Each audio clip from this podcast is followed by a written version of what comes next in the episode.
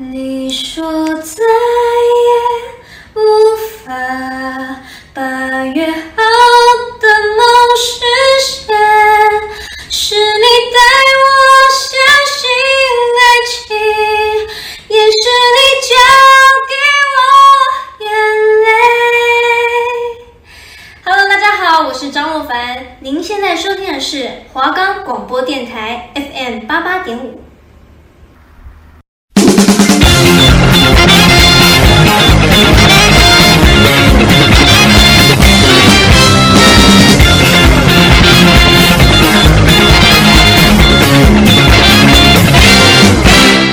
得童年那时急忙回家打开电视的心情吗？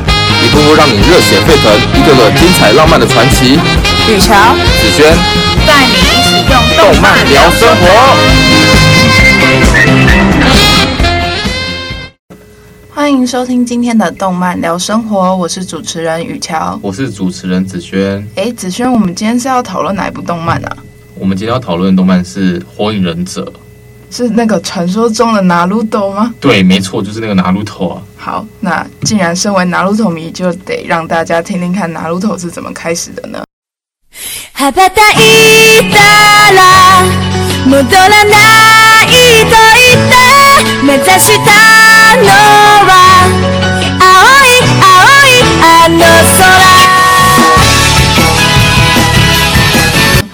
那。《火影忍者》是自一九九九年开始在日本集英社旗下的少年漫画杂志周刊《少年 Jump》上连载。二零零二年，由日本动画工作室 Studio Period 根据漫画原作所改编制作的电视动画版《火影忍者》开始在东京的电视台播出。二零零四年，漫画竟然改编成电影。然后，二零零六年，漩涡鸣人入选美国新闻周刊日文版于十月十八日发行的特辑中选出的全世界最受尊敬的一百位日本人。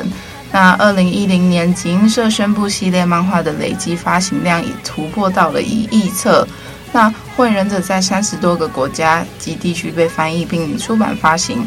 截止二零一四年八月，系列漫画在全球的累计发行量已突破两亿本。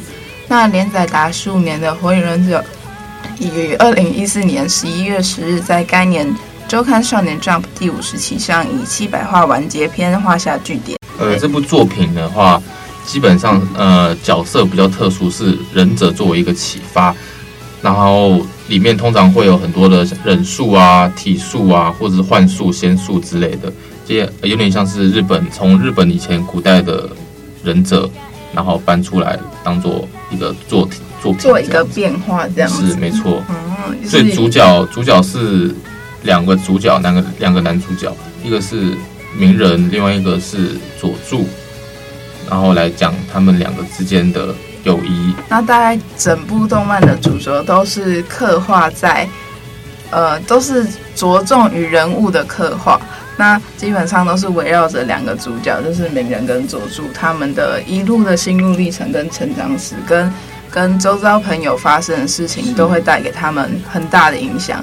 那我相信这也是为什么这部动画会这么受欢迎的原因，因为这部动画我们可以看到一个人的成长，那一个人的成长又是怎么去改变世界，从一个从小被欺负的少年。到变得很厉害，成为大家备受尊敬的人，这个过程是很感动的。对，然后另外一位主角是从小是非常成功，然后也是一个非常有背景的家族，是一个非常有声有势的家族。然后直到他成长成年之后，或者是比较中少年的时候，开始叛逆。他也不算叛逆啦，就是我们刚刚前面讲的是鸣人，就是鸣人这个角色，他是从小。就被整个全村的人讨厌，因为大家都把他当瘟疫看，因为他身体里面封印了一个非常强大的怪物，然后因而这样被排挤。那他的父母也是，其实也是有有头有势的人，但是他自己不知道，也没有人愿意跟他讲，因为他父母就是为了保护村子的大家，所以才把这个呃强大的怪物封印在鸣人的体内。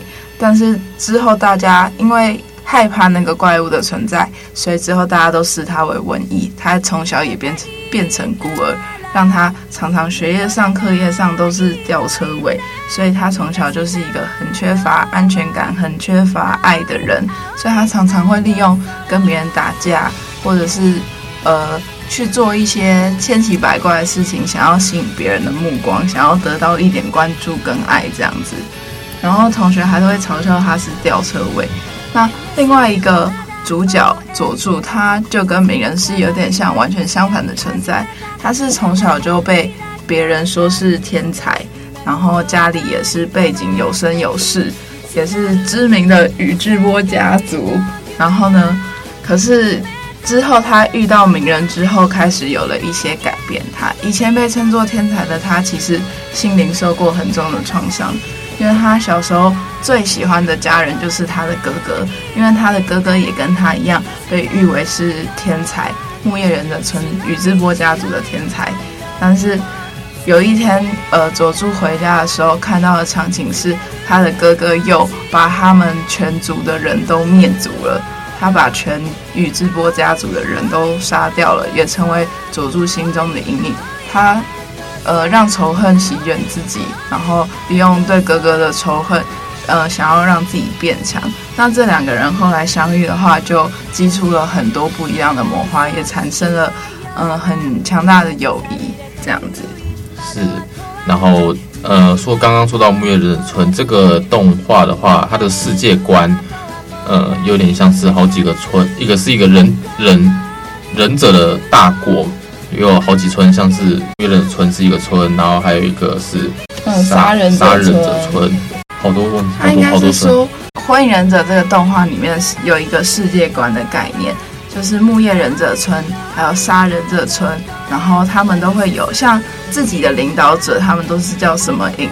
像木叶忍者村就是火影，然后杀人者村就是杀，还有封印，封印。他们以前也会有发生世界大战的感觉，然后，但是他们是以村为单位，那也一样是有也有分有头有势的大国，跟有一些比比较小的国就会饱受饱受战争的那个侵袭，然后那自己呃小国的人民可能就会过得不是很好，然后呢之后他们也会因此衍生出延伸出一系列的仇恨，因为大国。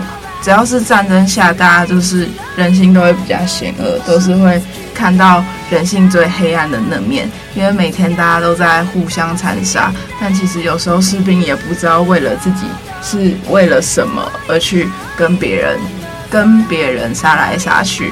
那今天你有可能杀的是对方的家人，那明天可能他们就是杀你的家人。对，这个世界观有点像是呃古古代跟近代做一个融合的感觉。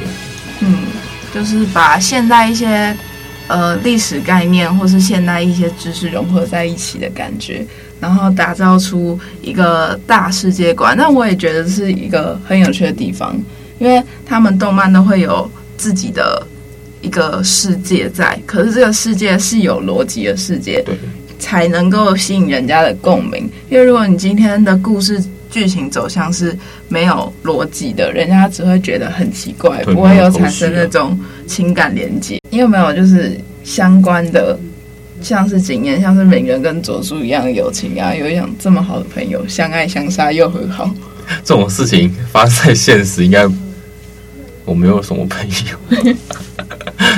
但是讲到火影忍者，黄世维不是你的朋友吗？欸、这不好说。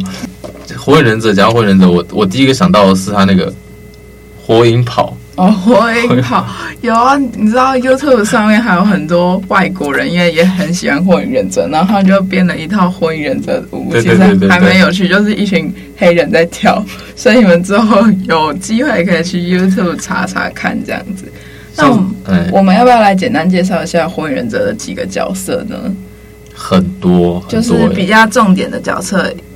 就好，就是先以木叶村，就是主角住的那个国为主，可以介绍他们一开始最亲密的三人小组。哦，对嘛，就是小樱、鸣人跟佐助嘛，还有他的老师卡卡西。鸣人是一个怎么样的人？鸣鸣人这种人比较呃，因为他是主角，他的主角光环比佐助还要再重一点，就是不管怎么样打都打不死，然后会变得越来越强，然后就算是。呃是一个从小是一个比较悲惨的一个背景，然后可是他还是最后还是能够顺利的当上呃火影，然后甚至把他的周遭朋友啊，让大家对他的观感都改变，是一个蛮蛮强大，有一个非常强大的感染力的人。对对对对，对，而且这也是一件很励志的事情。是是是，对啊。但其实从《火影忍者》这部动画名叫《拿鲁斗》，就知道其实这部就火鸣人才是主角，因为拿鲁斗就是鸣人的名字，然后 Sasuke 是佐助。对对。然后像宇智波佐助呢，他就是刚刚有讲过，他就是天才，可是他常常就是会装酷装冷，也不太理周遭的人。可是忍者学校的女生都很喜欢他，形象太帅了。对，其中一个非常喜欢他的就是之后我们组成三人小组的呃小英，然后小英也是这三人小组唯一一个女生，但那时候他们就是有一个。纯纯的恋爱，但是是三角关系，就是每个人喜欢小英，然后小英喜欢佐助，对啊，然后佐助喜欢鸣人，没有了，就 是被网友吵起来。对，然后你要不要介绍一下小英是什么样的角色呢？她这个角色，呃，有点像是坚强女性的代表。她的个性从呃漫画初期的话是比较属于柔弱那种，因为她的。不管是忍术或是体术方面，她是比较处于弱势的状态。可是到中期之后呢，她去呃跟第五代火影纲手拜师，然后他发现自己的不足，然后反而去比较专业在医医疗这部分，然后也学习到他师傅一些像是怪力啊，然后也是就是后期体术上面是比较有成长。因为佐助虽然后面背叛了木叶忍忍者村，但是对佐助是一个比较没有放弃。比较不放弃的人，甚至到最后，他是跟佐助结婚的。你直接剧透到这里结尾嘞，这样不对。因为其实这个蛮夸张的、啊，你怎么会喜欢他那么久，然后还跟他结婚？这我就觉得很奇怪。你已经跟他消失一段，看来你一段时间没有那个了。你不是一个专情的人，你已经有一段时间没有跟佐助相处了，然后你再见到他的时候，已经是他脸已经变，然后个性什么都变了，然后最后还可以跟他结婚。还蛮厉害的啦，的她是一个相信爱情的女人啊。对啊，我只能说小樱也是一个可以明显看到女一个女生的成长的一个角色，因为她以前就是。从以前，她就是被当做那种很柔柔弱的小女生，然后常常会有一些小女生心态啊，然后想东想西。但是到了某一天，她也是受到鸣人的感染，就是有一天发现，从大家口中的吊车尾就是鸣人，突然变得那么强，非常有担当。然后出任务的时候遇到危机，或是。不应该在他们这时候遇到的状况，鸣人都可以有这个勇气带他们去面对他。尽管鸣人自己也是很害怕，小樱也因此因为这样受到了感染，然后就开始努力向上。对啊，希望能够追上鸣人跟佐助的脚步。那之后，因为有遇到佐助背叛木叶忍者村，因为大蛇丸嘛，他背叛了木叶忍者村。可是，呃，鸣人基于对佐助的浓厚的友情，还有小樱对佐助浓厚的爱，所以他们都很想把佐助带回来。那之后呢，小樱就是跟就像刚子轩说的，跟第五代的木叶忍者村的火影纲手学习了医疗忍术，然后提升大幅提升他的实力。那这边想要跟大家简单介绍一下，就是所谓的忍术到底是什么？嗯、可以说是一种妖术吧，巫术。现在来讲的话，就是呃，嘴巴会喷火，或者是手会手会手会有那个螺旋螺旋丸。他解释的很烂呢。好啊，其实忍术就很像在火影忍者里面，忍术是呃在身体流动的一个气，然后每个身体都会有一个穴道。然后你怎么把这个气激发出来？就是你把你身体的能量激出来，这个东西叫做查克拉。那查克拉凝聚之后，或是你们透过学习学习一些术式，你可以展现出忍术。所以他们里面很多发明家是会发明忍术的，就是自己创造一个忍术这样子，也是需要透过很多的学习。对对，夸张的到。甚至会把死人复活的都有，碎土转生，碎土转生之术。好，然后之后他们就是常常有名，就是大家都在学卡卡西的雷切。对，然后我觉得比较比较困难的是那个手势吧。对，他们手势都有代表，就是以前中国不是都有那个子丑寅卯辰巳午未，然后他们会把子丑寅卯辰巳午未变成一个手势，然后把这东西结合就会变成一个人数。所以我国中、国高中的时候就会看到很多班上的同学上课的时候手就在那边一直动来动去。我就是那其中一个。对，然后真的很中二，我真的受不了。但是其实我也会这样。忍术的话，我小时候我记得我有去买一本买一本火影忍者的书，里面就是专门在研究那些手势要比，然后能够施展怎么手势。于是我小时候就会在家里偷偷晚上的时候在房间偷偷比那些手势，然后但是什么东西都没有，我就觉得是不是我手不够快？对啊，然后但是后来有人就是问过，呃，火影忍者作者岸本齐士，他其实就是利用了在。日本传统的中国十二地支，就是我刚刚说的子丑寅卯辰巳午未，然后来创造结印这个东西。结印就是我们刚刚说那个手势。那当岸本创造本作的主要场景时，他最初只有专注在设计木叶忍者村，就是主角所在的国国家。那后来木叶忍者村是根据在他的家乡冈山县的风景而创造的。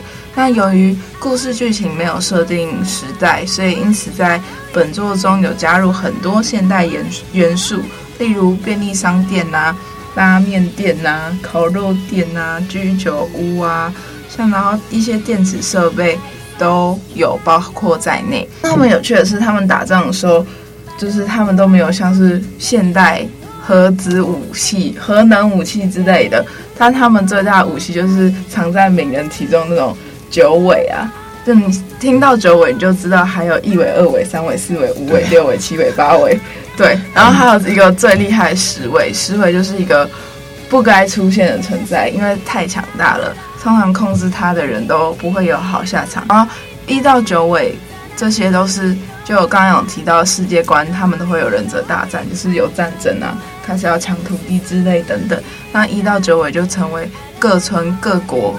还有那些小国想要抢的东西，因为那些都是他们强大的武器，所以这也是人们为什么这么惧怕惧怕的原因，因为他们心中有战争留下来的那个阴影啊。其实我自己也有像是鸣人跟佐助还有小樱成长成角色成长的那种感觉，就有时候就是人需要碰到一点挫折或一种契机，才可以激发人的潜能。就像呃佐助跟小樱也是因为发生了很多突发状况，看到鸣人的成长，就是成为了一种让他们呃一开始变强的契机。那我自己常常的契机就是，呃，我国中国中我不知道这算不算的，因为国中上国文课的时候，然后因为我国中就是很讨厌背东背西的，就是背东背西很烦，然后呢，老师就说要考试。然后都是以前都会考什么注释之类的，然后你每次上课就要一直背一直背，然后一上课老师就考试，然后就要默写，然后我就觉得这个东西很没意义啊，所以我每次都做小抄，然后考试的时候我就压在那个桌垫底下，然后就有一次被那个国文老师发现了，然后那个老师就是他也没有骂我，也没有说什么，所以这样才更可怕。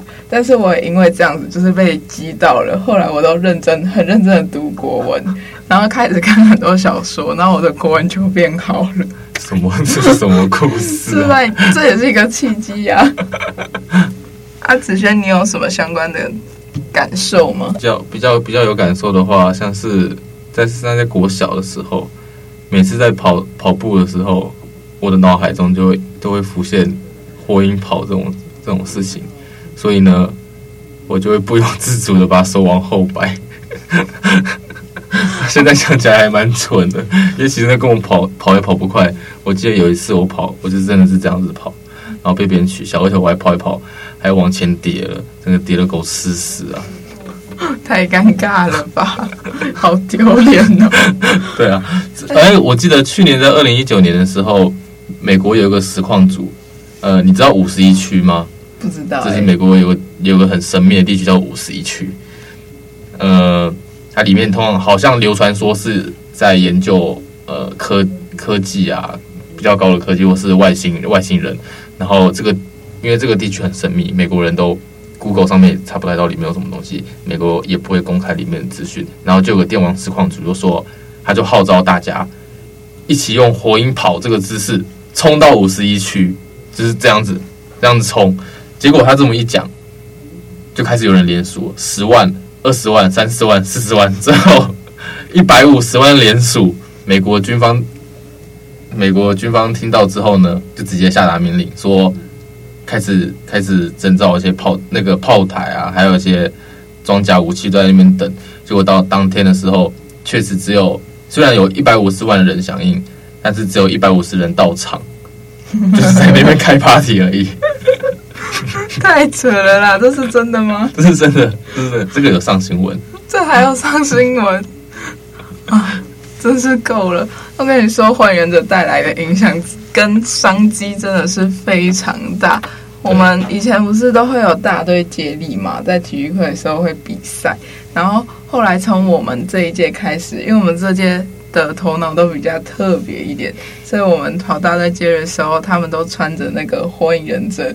的一个恐怖组织小的组织的外套，然后带着还有带着那个护额，就是火影忍者里面每一个每一个角色，只要从忍者学校毕业，就会拿到他们自己村的护额，代表他们是忍他们的忍者这样子，然后会带着那个护额跑大队接力，然后有些自从我们这么做开始之后，每一届学弟妹都会开始学我们。已经莫名其妙变成了一个传统，后来就有更多千奇百怪，有人就是戴着安全帽，机车安全帽，拿着球棒跑步，太夸张了。对，然后会是 cosplay 一下，然后就是还蛮有趣的。老师都很头痛，但老师其实也看得很开心啊。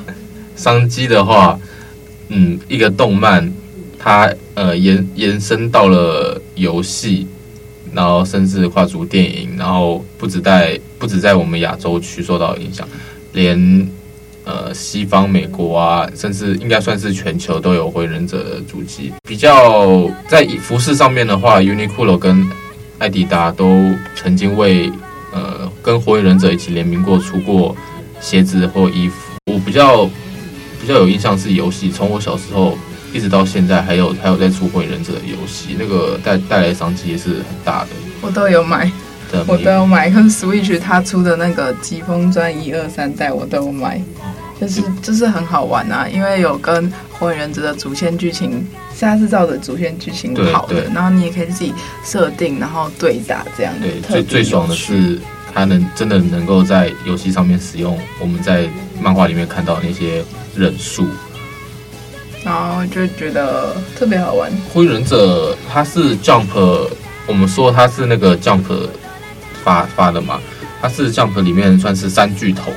三巨头，一个第一个是海贼王，再来是火影忍者，火影忍者，然后还有七龙珠，七龙珠吗？七龙珠应该是七龙珠吧？对对对，他他那火影忍者是其中一个巨头这样。对啊，而且当初火影忍者完结的时候，不知道伤了多少。影迷的心啊，对啊，他就是以那个佐助跟鸣人和解这种为结局。听说作者在做第一集的时候就已经在想结局要怎么画了。对啊，也作者也听说作者在一开始就已经想好小樱不会跟鸣人在一起，对啊，小樱就是要跟佐助结婚。对啊，真的是很、嗯、很难过啊！主角唯一次求爱失败就是火影忍者、啊。他现在结局之后就变成，呃，叫什么传？博人传。他现在画博人传是画小樱、佐助跟鸣人他们，变成画他们孩子的故事。对对对对，变成鸣人的小孩子主角。对对对对对，你有那个你有看吗？有啊，可是我觉得不好看。没有没有，还是就没有火影忍者好看。大家看了博人传就会不自觉拿火影忍者去做比较，就会感觉差很多。他的他的剧情大概也是也是类类似的吗？跟跟火影是类似的吗？不太像，但是就是都是新的东西，就是开始讲什么大同一家族啦，就是变得每个都变得更强。然后以前鸣人不是不败神话嘛，然后在博人传，鸣人每天都为了他儿子被打的稀巴烂，真就是很惨，你会觉得有点幻灭的感觉。对啊，那个粉丝可能没有办法接受吧。然后最后跟大家分享一下，在我看完《火影忍者》之后，我认为呃这部动漫对我的影响是什么？在火影的世界里面，呃每每个人每个人都有自己的梦想嘛，像是鸣人他的梦想是成为火影，然后改变大家对他的看法，然后就让自己得到一些肯定。对佐助而言，他的梦想是复仇。对小樱而言，他的梦想就是成为，就是好好当一当一名优秀的忍者。然后对他们老师卡卡西而言的话，就是能够希望能够保护他身边所有的人。那每个人都有自己的梦想，大人物有大梦想，小人物有小梦想，不论是大是小，呃，他们都为自己的梦想去做努力。然后不管呃不论是好是坏吧，最终他们。呃的努力都是会有得到一些收获的。我认为我看完这部动漫的话，我能我能够比较呃理解努力的重要性是什么。就是我的感受也很像，就是像梅园他就是一直不停的努力，不停的努力。他一开始只是想要证明自己，但是他后来努力到之后，他已经没有渐渐不是在为了证明自己而去努力。但是当他到一个阶段之后呢，他的努力自然就是体现出来。那当他回过神来，他其实已经受到全村人的敬重，大家都已经帮他把他当成英雄了。所以我觉得这是一件会让人家感触很深的事情。就是你今天再怎么劣势，再怎么遇到再怎么难的困境，可是今天如果你愿意去努力做一些事情，可能。一开始过程是很痛苦，也非常辛苦的，但是只要你不放弃，回到头来，你可能发现你想要的事情其实早就已经达成了。然后当你拿达成之后，你会觉得，呃，有成就感，有种安心的感觉。但这时候你又会开始找到一个新的挑战目标。是吃苦当吃补啦。对，就是这样。我们今天呃，动漫聊生活节目就先到这边喽。好，谢谢大家，下次记得还要收听哦。